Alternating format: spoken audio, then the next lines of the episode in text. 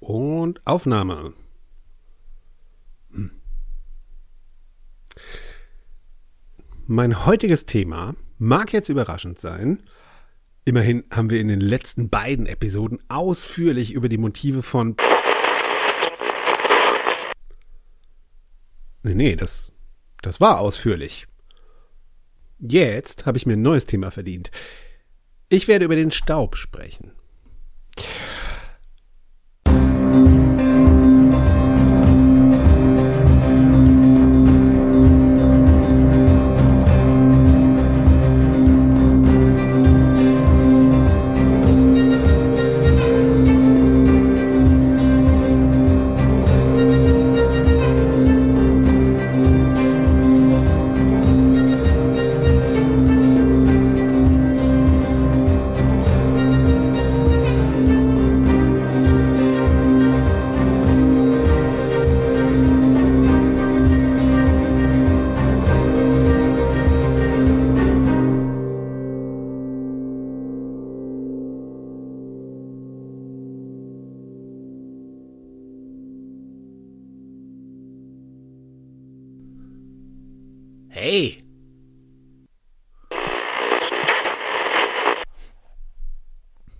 Ach so. Ja, natürlich. Liebe zuhörenden Wesen, hallo da draußen. Willkommen bei den Geschichten aus dem Nichts. Ich bin euer euch unbekannter Erzähler an einem mir unbekannten Ort und heute werde ich über Staub sprechen.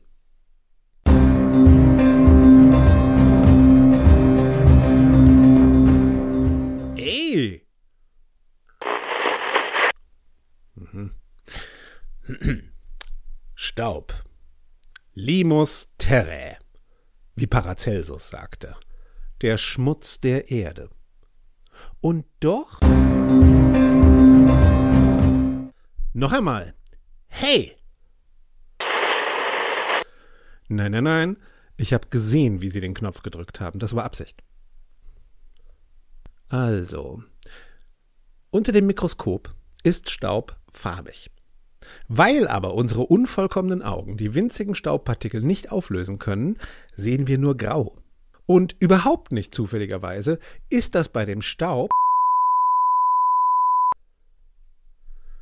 Echt jetzt? Wir fallen wieder in diese Zensurphase zurück? Es lief doch so gut.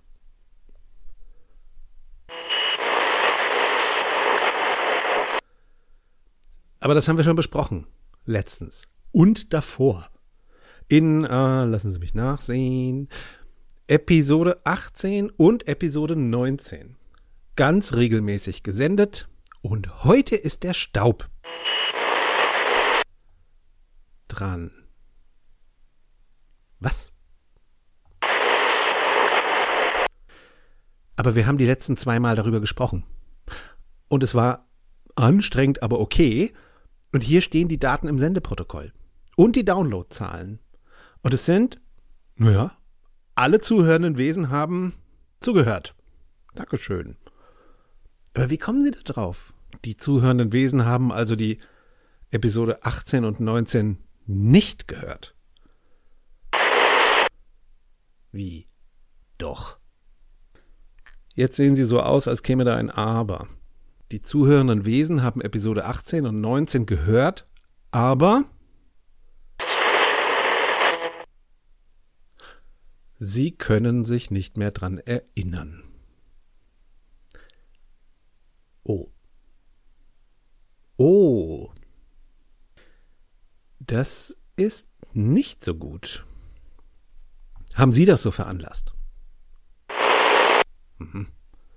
Das war ein überzeugendes Nein. Wer denn dann?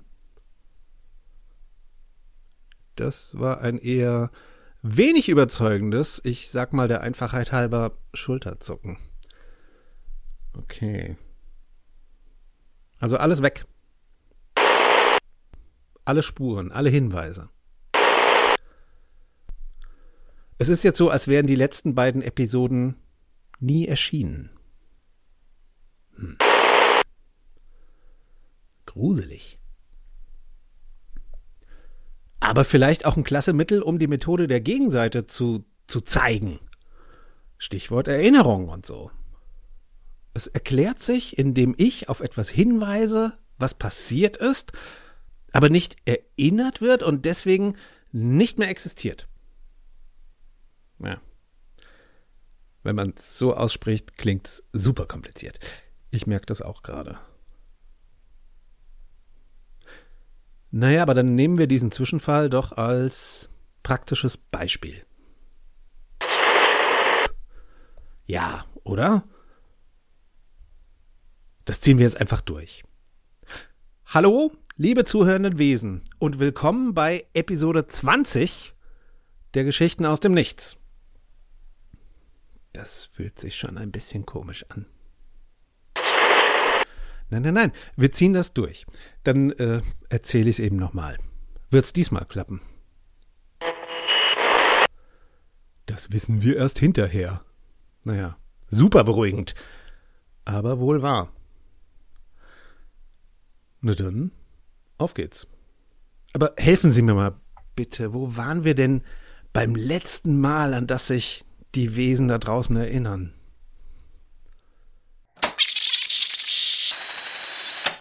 Wo waren wir, wo waren wir? Naja, wie fasse ich es zusammen? Beim letzten Mal endeten wir damit, dass wir drei in Lisbeths Eigentumswohnung sowohl ein Team der Gegenseite mit Hilfe eines intelligenten Schleimpilzes mit Hang zu Heavy Metal und Wrestling verhört hatten, dabei eine gewaltige Flugqualle aus einer anderen Welt am Himmel über unserer Stadt auftauchte, die ich wieder mit mir vorher unbekannten gedanklichen Kräften in ihre Welt zurückgeschoben habe, dabei aber ein weiteres außerweltliches Wesen, welches mich buchstäblich vergöttert, unabsichtlich zu mir gerufen habe, selbiges Wesen mir eröffnete, und warum sollte man das Wort einer schwarzkuttigen Gestalt mit Dunkelheit statt Gesicht unter der Kapuze anzweifeln, dass Klavierdieb zerstört sei und sein Körper zermahlen als violetter Nebel über der Stadt liegt. Mhm. Ja, da waren wir wohl. Praktisch, dass wir den Kram noch haben. Hm. Ja, stimmt, da waren wir. Okay, das wird heute ein Brocken. Wieder ein Brocken. Oder zum ersten Mal. Aber keine Sorge, liebe zuhörende Wesen, ich nehme euch mit. Auf geht's. Fangen wir doch in der 70er Jahre Küche an mit cremefarbenen Hängeschränken, einer blau-schwarz gemaserten Arbeitsplatte, auf der ein Blaupunkt UKW-Radio mit Kassettendeck steht und eine Mikrowelle. Und in die Arbeitsplatte ist natürlich das Edelstahl-Spülbecken eingelassen, neben dem das handgespülte Geschirr, drei Teller, drei Kaffeetassen und diverses Chromagan-Besteck zum Trocknen in so einem beigen Plastikgestell steckt. Lassen wir meine Augen weiter wandern und Lucy, die beste Dackelin der Welt, dabei zusehen, wie sie sich müde auf dem Linoleumboden fläzt und kurz mit dem Schwanz dreimal wedelt, als sie meine Aufmerksamkeit bemerkt, oder weiter zu Lisbeths geblümter Kittelschürze, die mit Metalband-Aufnähern gespickt ist, oder zu Imis doppelgeschnürten Sneakern, mit luftgepolsterter Sohle, gut für den Fuß, gerade wenn man stundenlang hinter der Kasse steht. Ah, Sie bemerken, ich starre jetzt gerade auf den Boden.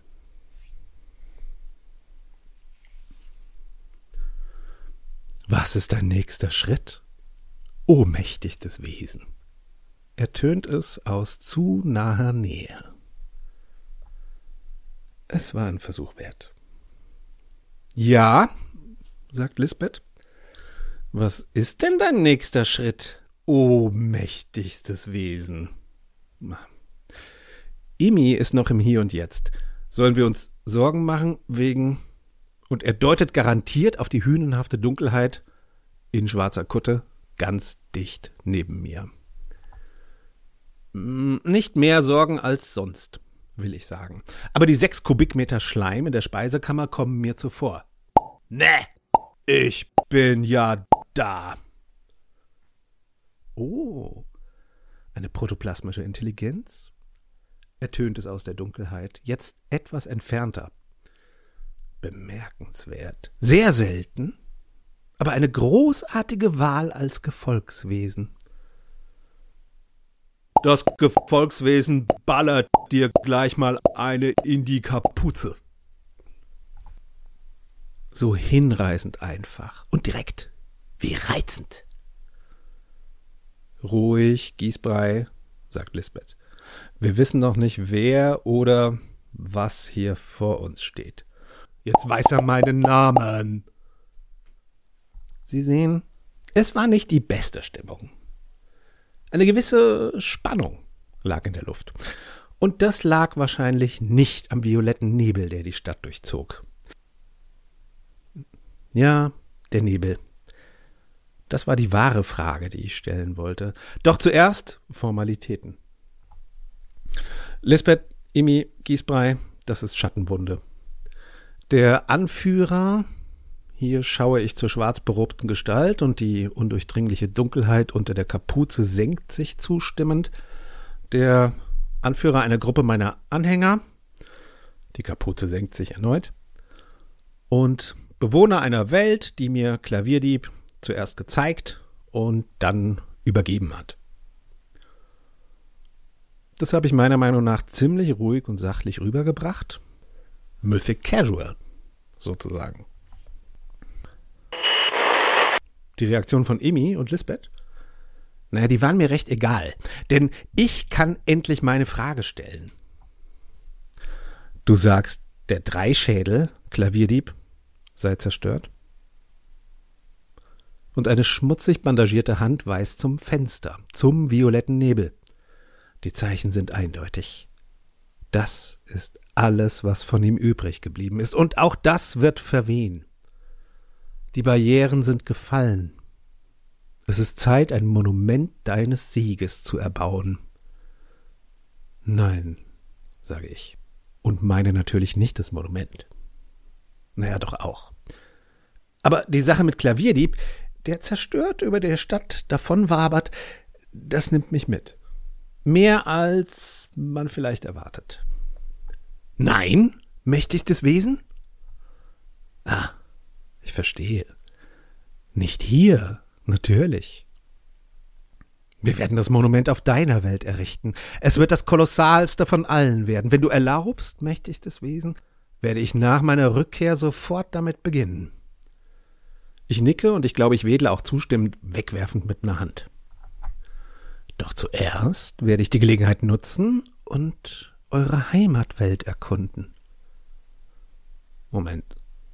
Nein? Gehabt dich wohl, o mächtigstes Wesen. Schattenwunde verbeugt sich tief. Schattenwunde, nein? Nein! Diese Welt wird nicht erkundet. Gehabt euch wohl, Gefährtenwesen die ihr in seinem Schatten wandeln dürft. Kommt es ungerührt aus der Dunkelheit, und die sich verbeugende Gestalt wird blass, blasser und ist verschwunden.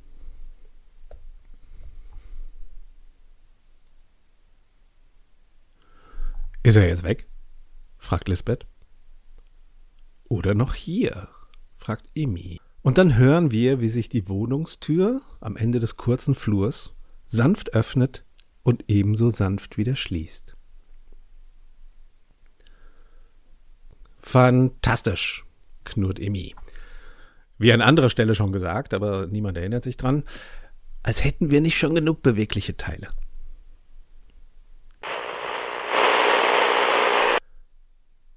Nein, ich weiß auch nicht, wie die weiterhin auf Schattenwundes Erscheinen, Rede und Abgang reagiert haben. Ich war am Verarbeiten der Nachricht.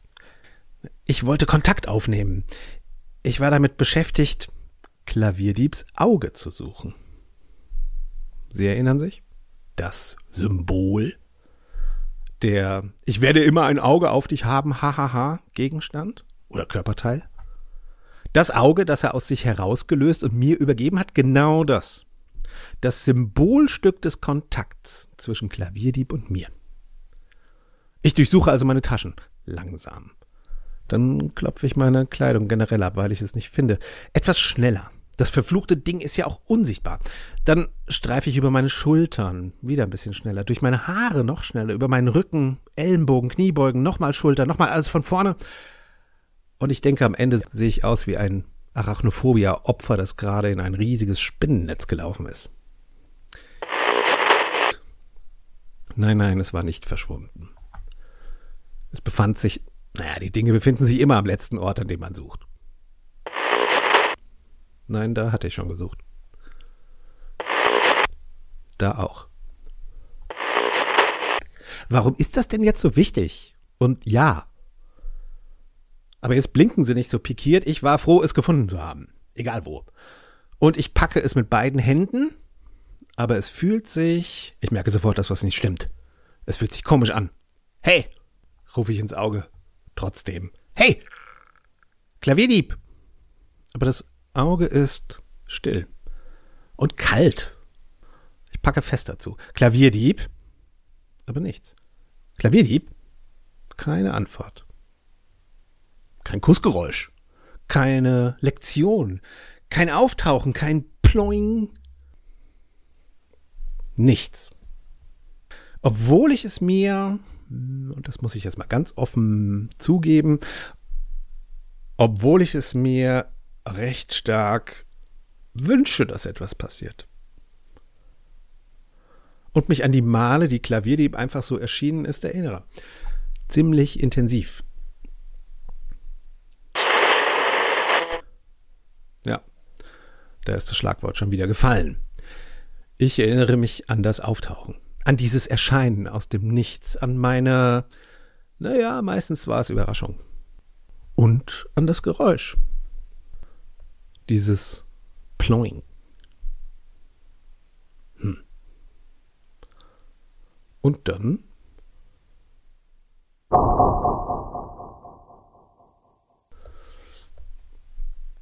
Der Boden fällt mir zuerst auf. Denn dahin schaue ich gerade. Fels.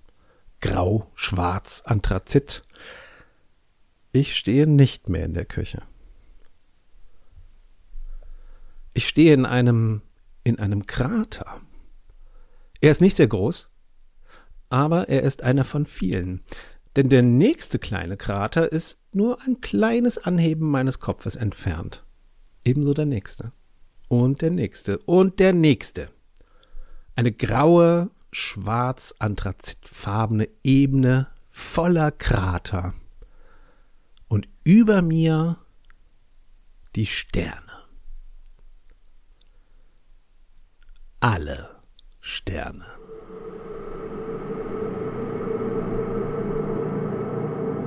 In verschiedenen Größen. Stecknadelkopf klein bis so gewaltig nah wie der Blutmond über unserer Welt. Und in Farbe. Weiße Sterne, rote Sterne, blau, grün, gelb, dunkel, hell, strahlend, glühend, gleißend, pulsierend, rotierend und still. Und in diesem Moment macht es auf Knöchelhöhe. Und aus einer plötzlich auftauchenden kleinen lucifarbenen Wolke materialisiert sich, niesend, naja, Lucy. Und der wild wedelnde Schwanz weht Gesteinsstaub von dem Felsen auf, ebenso wie die Abstoßenergie der Pfoten, als Lucy sofort in meine Arme springt.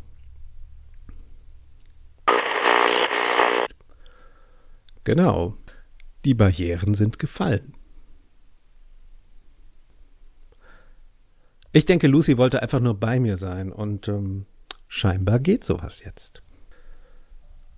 Aber für diesen Moment war mir das alles völlig egal. Für einen gar nicht mal so kurzen Moment, einen, einen wirklich ziemlich langen Moment, schauen wir nämlich beide mit großen Augen in das schwarze Weltall über uns, in dem alle Sterne des Universums scheinen.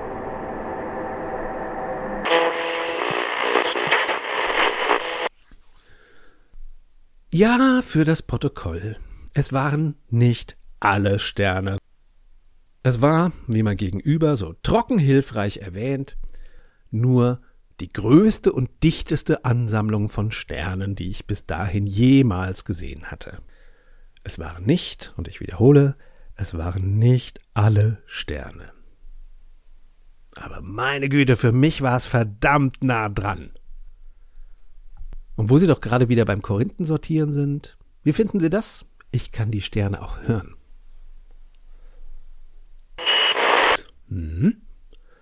Schwierig zu beschreiben, muss man wohl dabei gewesen sein. Haha. Sternentöne eben.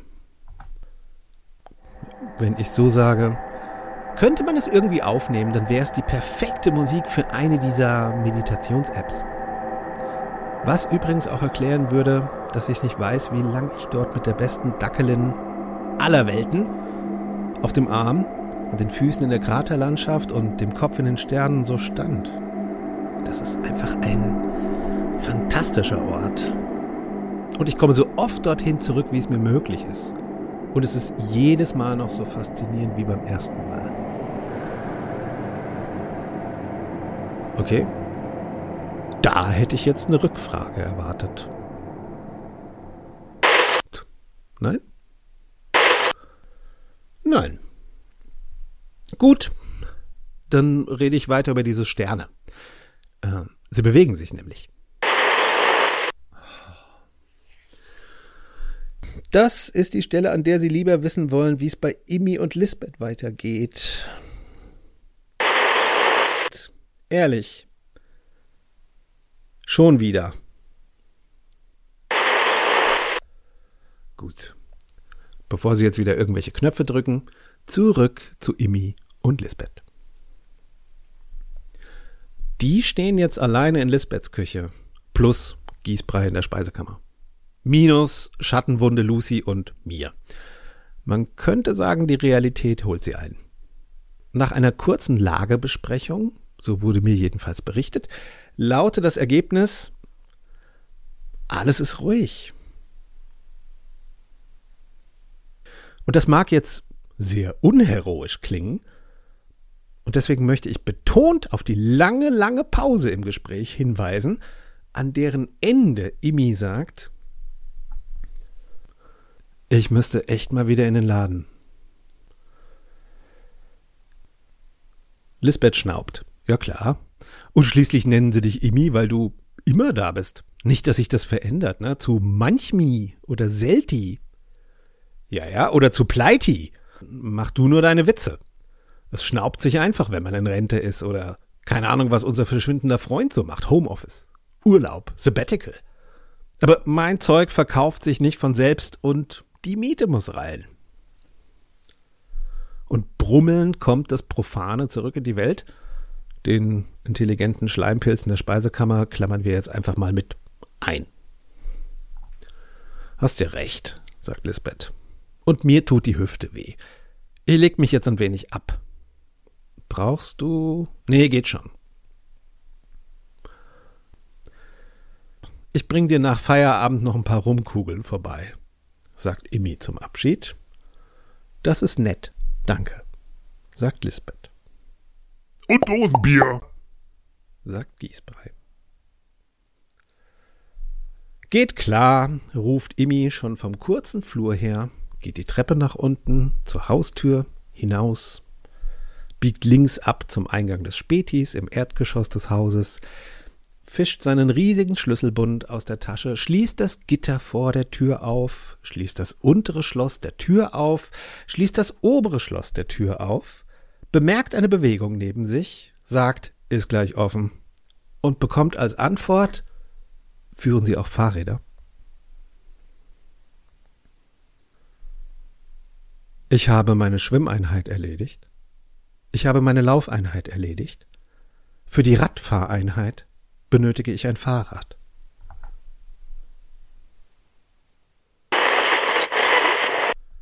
Natürlich ist es der Triathlet. Aber, du meine Güte, sieht der mitgenommen aus. Richtig scheiße. Vom Business Dress fehlen einfach mal mindestens anderthalb Ärmel. Die Hose ist zerrissen, das Hemd auch. Ein Schuh scheint irgendwie angeschmolzen zu sein, dafür fehlt der andere komplett. Die Kleidungsfetzen am Triathletenkörper sehen alle angebrannt aus. Der Körper selbst aber bewundernswert intakt. Vielleicht hat das Schwimmtraining schon einiges abgewaschen. Kurzum, der Triathlet sieht aus wie eine Cartoonfigur nach einer Pulverfassexplosion. Und fast kann Imi die kleinen zwitschernden Vögelchen sehen, die Ringelreihen um den Kopf seines Gegenübers fliegen. Aber nur fast. Ich habe meine Schwimmeinheit erledigt. Ich habe meine Laufeinheit erledigt. Für die Radfahreinheit benötige ich ein Fahrrad. Ja. Führen Sie auch Fahrräder? Imi schaut sich erstmal um. Und ja, es sind auch andere Menschen auf der Straße unterwegs. Ein paar Menschen warten an der Bushaltestelle, eine Paketbotin sortiert näher dran ihre Ladung am Straßenrand. Nicht viele Leute, aber auch nicht zu viele, als dass bei einem Zwischenfall die Verantwortungsdiffusion greifen würde und jeder Mensch hofft, dass jemand anderes sich um den Zwischenfall kümmert. Von der Anzahl her perfektes Augenzeugenmaterial. Also ist Imis passende Antwort, sieht das denn hier aus wie ein Fahrradladen? Und der Triathlet, technisch gesehen vielleicht jetzt Biathlet, nee, betrachtet mehrere tiefe Atemzüge lang die Auslage des Spätis durch das Schaufenster. Nein, sagt er dann. Mhm. Nein, sagt der Triathlet und lehnt sich mit dem Rücken an die Glasscheibe. Nein, sagt der Triathlet und rutscht langsam zu Boden. Nein. Die visuelle Tragik dieser Szene wird nur davon gestört, dass die nackte Haut seines Rückens auf dem Weg nach unten am Glas ganz schrecklich quietscht. Nein, sagt der Triathlet, als der Klageklang der Epidermis endlich verebbt und da ein in sich zusammengefaltetes Muskelbündel in zerfetzten Klamotten auf dem Bürgersteig hockt. Ja, und dann ging das Gespräch zwischen den beiden los, über das Immi lange Zeit eisern geschwiegen hat. Oh, ein langes Gespräch. Hm. Hundertprozentig sicher bin ich mir nur über das Ergebnis. Naja, am Ende hat Imi den Triathleten als Aushilfe für den Späti eingestellt. Er sagt auf Minijob-Basis. Ja, hat mich auch überrascht. Naja. Das mag jetzt etwas äh, ich-bezogen klingen, aber können wir zu mir zurückkehren? Nein, noch nicht. Bleiben wir also beim zerstörten Triathleten und dem verwundeten Imi. Gut. Naja, das Gespräch beginnt mit der einfachen Frage, warum bist denn du hier? Und der Triathlet scheint tatsächlich ernsthaft über diese Frage nachzudenken. Aber die Antwort lautet, auf tiefergehende Sachverhalte habe ich zurzeit keinen Zugriff. Versuchen Sie bitte eine andere Frage. Okay. Warum siehst du so zerrissen aus? Es gab eine Explosion in der Zentrale. Die Zentrale ist zerstört. Die Barrieren sind gefallen. Welche Barrieren? Die Barrieren, mit denen wir Besucher aus anderen Realitäten und Anomalien verhindern. Na, das ist doch mal eine Ansage. Damit kann man arbeiten. Da könnte man jetzt viele Fragen anschließen. Welche anderen Realitäten? Welche Besuche? Was bedeutet für euch Anomalie? Alles gute Fragen. Aber Emi fragt einfach, warum? Und ebenso einfach antwortet der kauernde Triathlet, damit die Welt ordentlich laufen kann. Störungsfrei.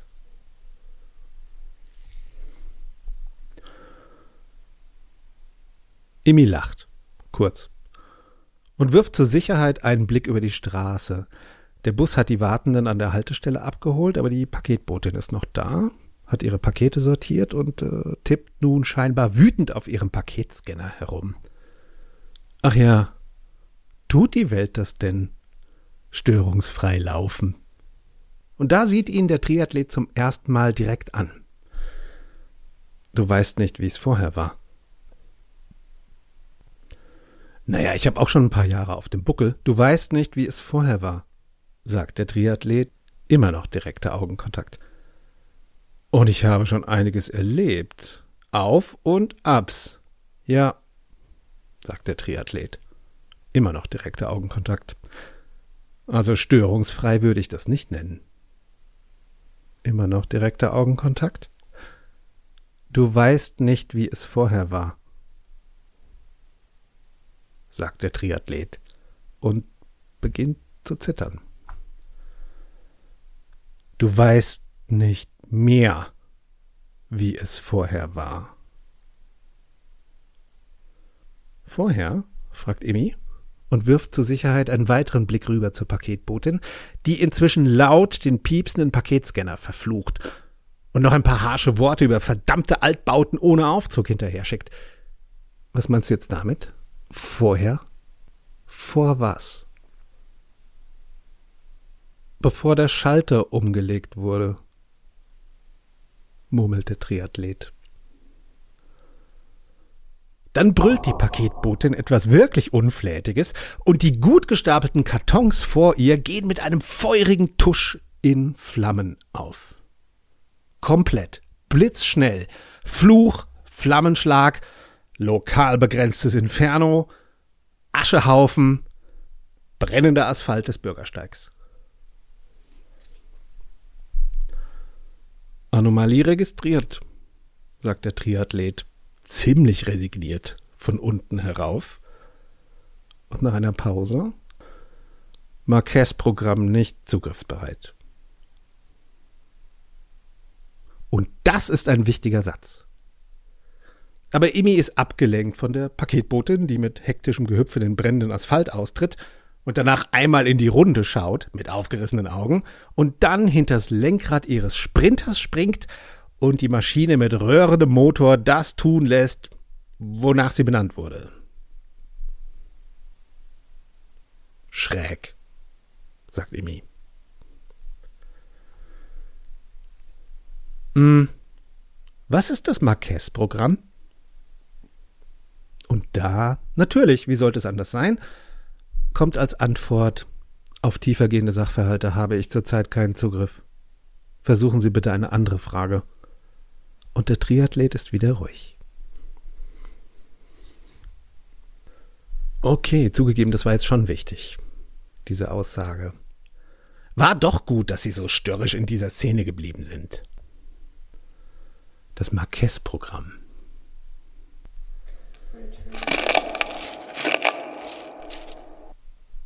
Haben Sie das auch gehört?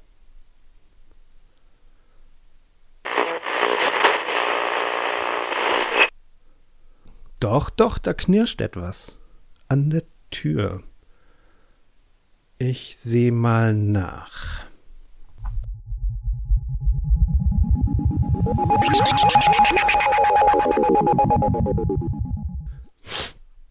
Ah, oh, nee. Entschuldigung. Oh Mann. Wieder dieses Nasenbluten.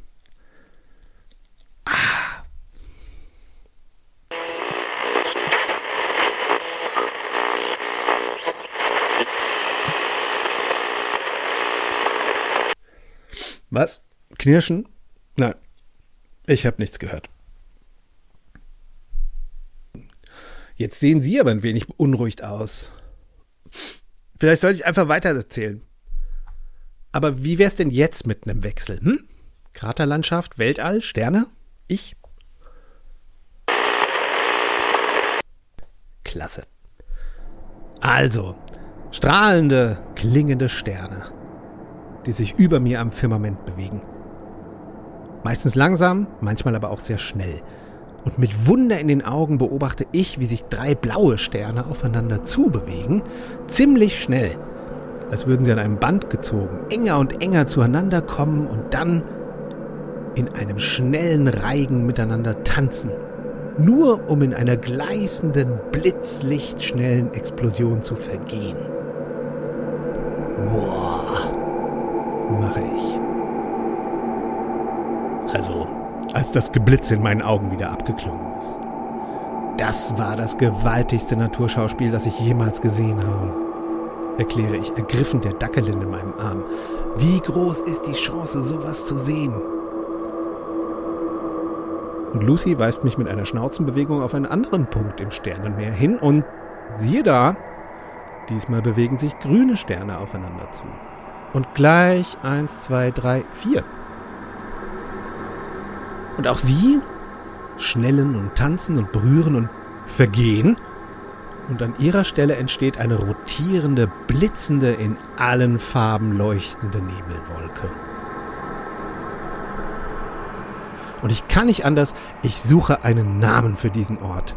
Sternenschmiede. Ah, ist schon vergeben. Sternenhort ist nicht gewaltig genug. Die Quelle der Bohr, nee, die Quelle, die Quelle der kosmischen Äonen.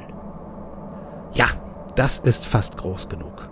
Quelle der kosmischen Äonen.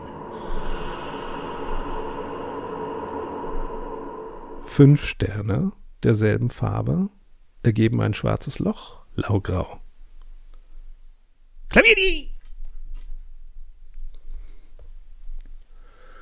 Und das ist der Moment, in dem ich feststelle, dass die Schwerkraft hier anders funktioniert.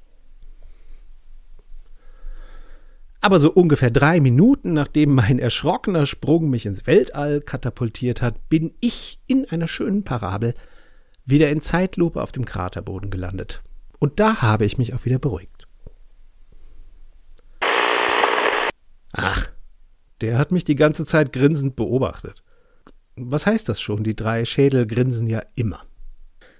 Aber das Besondere ist, dass ich, und das muss man sich auf der Zunge zergehen lassen bei diesem kosmischen, fantastischen Umfeld, in dem wir uns befinden, als ersten Satz zu Klavierdieb sage, du bist nicht tot.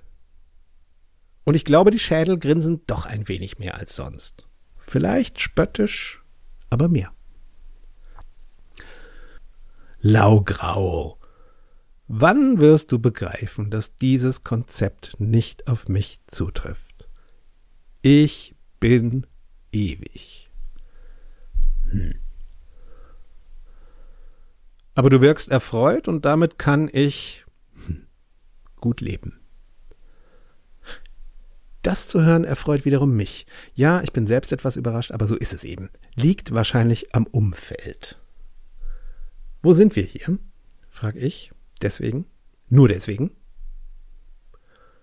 Auf einem meiner Spielplätze, sagt Klavierdieb. Hier entstehen Sterne, laugrau. Mhm. Und ich spiele mit ihnen, wenn ich will. Es beruhigt mich, wenn ich nachdenken möchte. Und Klavierdieb bewegt die Klingen seiner rechten Klaue, und zwei grüne Sterne beginnen umeinander zu rotieren.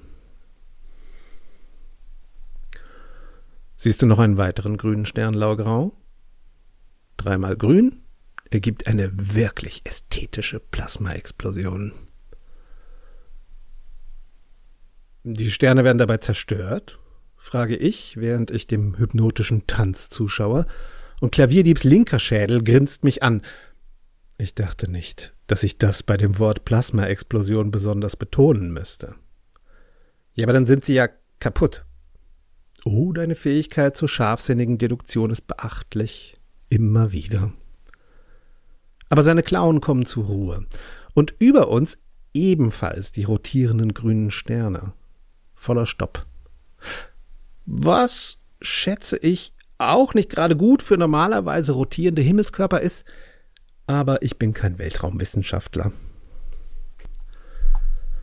Klavierdieb fixiert mich jetzt mit allen Schädeln gleichzeitig. Die restlichen Tentakelaugen schauen, keine Ahnung, wohin sie wollen, schätze ich. Aber die Schädel nicht. Die schauen zu mir. Wie funktioniert dein Kopf? fragt der mittlere Schädel. Ähm, recht gut, danke. Schwirrt ein wenig, geht aber. Das ist vorteilhaft, war aber nicht Ziel meiner Frage, sagt Klavierdieb, begleitet von einem geradezu sezierenden Blick aller Schädel. Ähm, du meinst so biologisch. Der mittlere Schädel nickt. Ich versuche mich an den Grundkurs Biologie in der Oberstufe zu erinnern, aber mehr als der Lehrerinnenname Frau Wagner ist nicht mehr geblieben. Also vielleicht wenigstens an Zusammenfassungen von irgendwelchen Hirnforschungsartikeln, die hin und wieder in der Presse auftauchen. Also es gibt da Neuronen und Synapsen. Und mm,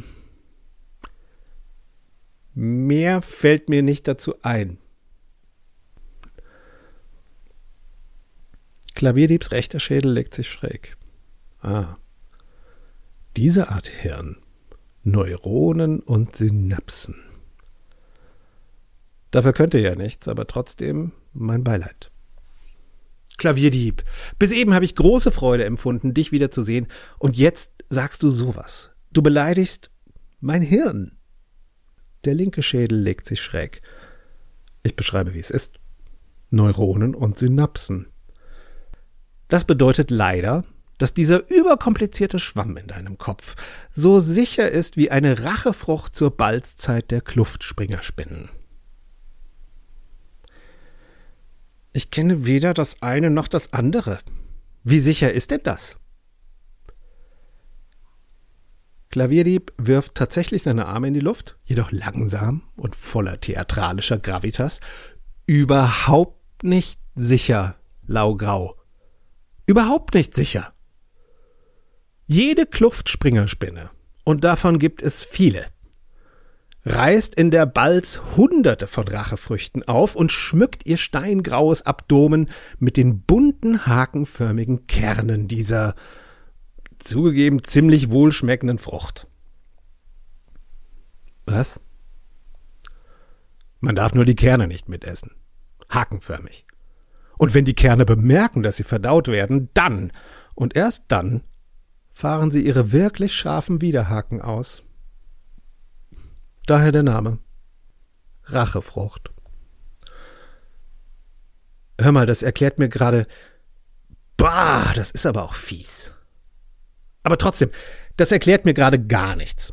Du beleidigst einfach nur wiederholt mein Hirn. Den Sitz meines Bewusstseins. Hm. Du hast recht. Ein unpassendes Beispiel. Euch fehlen sogar die Widerhaken. Und diesmal breite ich meine Arme theatralisch aus und Klavierdieb wechselt das Thema.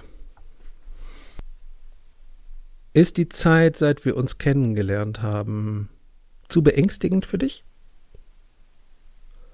Und das trifft mich zugegeben etwas unerwartet. Ich schaue eine Weile an Klavierdieb vorbei in die Sterne. Lucy schaut mit. Und dann sage ich einfach das, was ich denke. Vielleicht habe ich es auch irgendwo mal gelesen. Sicher bin ich mir da nicht. Ich sage jedenfalls, die große Menge der Partikel im Universum, Klavierdieb, weiß nicht, dass sie existieren. Sie haben nie etwas gewollt. Sie haben nichts gebaut. Sie haben niemals auf etwas geschaut und es für wundervoll befunden. Klavierdieb schweigt und schaut mich weiterhin an. Vielleicht ist er auch ein wenig überrascht, weil ich mal so klinge wie er. Du fragst, ob's zu beängstigend war. Hm. Es gab da schon es gibt. Es gibt Momente, in denen ich denke, dass ich mehr Angst haben sollte. Viele Momente. Aber dann sind immer wieder Sachen passiert und passiert und passiert. Und ich habe diese Augenblicke, in denen ich denke, hey, das ist gerade richtig übel, aber ich komme irgendwie damit zurecht. Wusste gar nicht, dass ich das kann.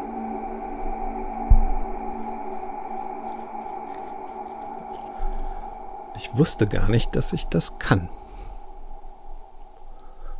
Und Klavierdieb lacht.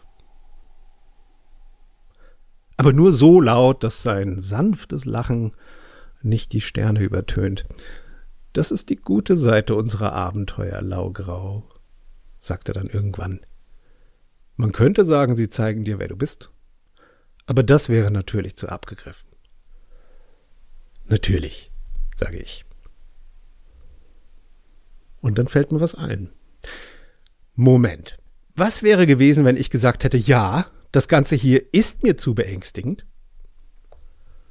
Jetzt richtet Klavierdieb seine Augen zu den Sternen.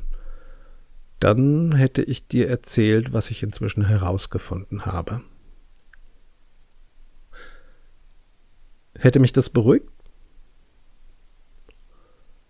Das dreischädelige Wesen streckt seine drei Flügel aus und lässt die Klingen an seinen Klauen klirren. Nein.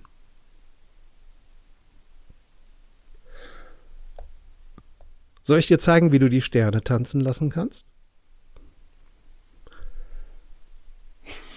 Und natürlich war das eine Ablenkung. Der galaktische Schlüsselbund, der vor dem Gesicht des unwissenden Menschenkindes geschüttelt wird und dabei so aufregend klimpert und blitzt. Aber Sterne tanzen lassen. Aber ich mach keinen davon kaputt, lautet folglich meine Antwort. Ganz wie du magst, Laugrau. Ganz wie du magst. Und dann machen wir das. Und überhaupt. Ja, ich weiß. Das fanden Sie beim letzten Mal auch schon total uninteressant. Was ich wirklich immer noch nicht verstehen kann. Was hätten Sie denn an meiner Stelle gemacht? Hm? Ja, weiter Fragen gestellt. Okay, welche denn?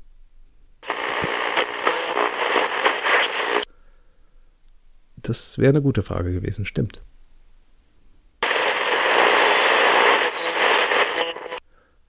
Ja, auch gut.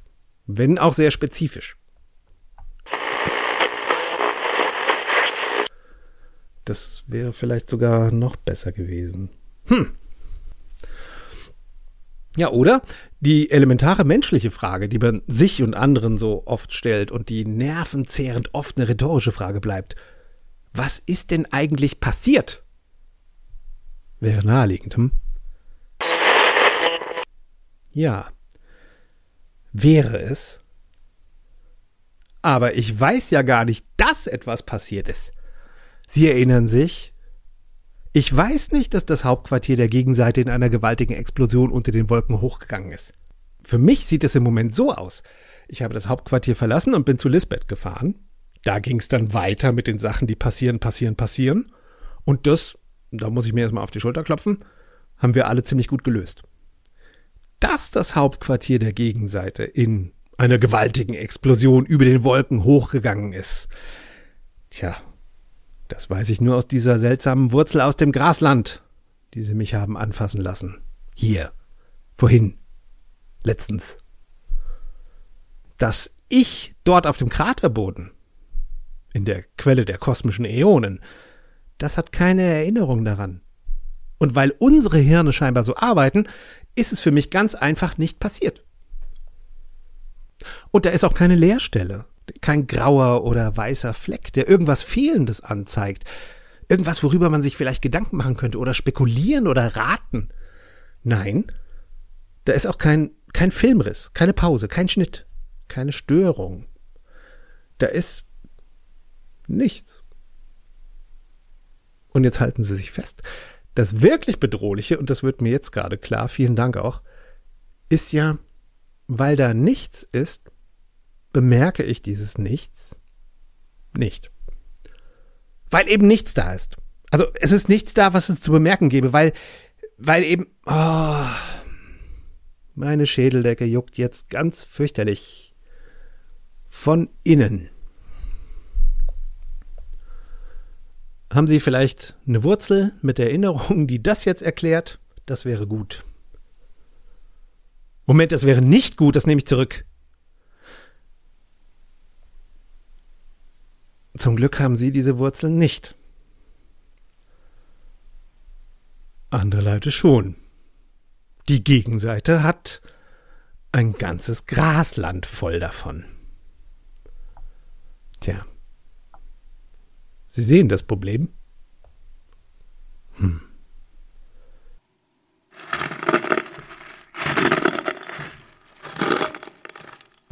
Haben Sie das auch gerade gehört? Doch, doch, da knirscht was. An der Tür. Ich sehe mal nach.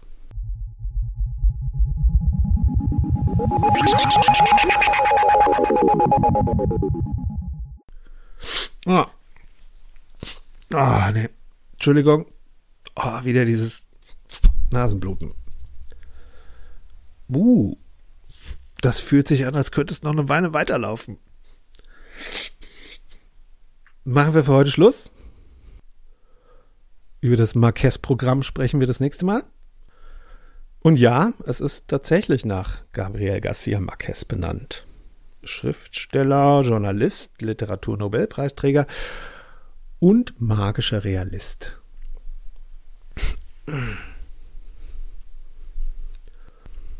So, und da denken wir mal drüber nach. Bis zum nächsten Mal. Vielen Dank fürs Zuhören, liebe zuhörenden Wesen. Bis zum nächsten Mal. Vergesst das nicht. Ich werde hier sein. Ciao. Ah.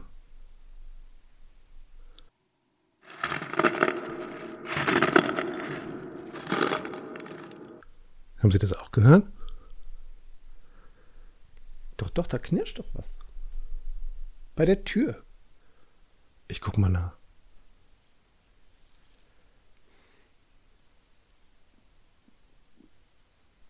Was? Es gibt sie zweimal?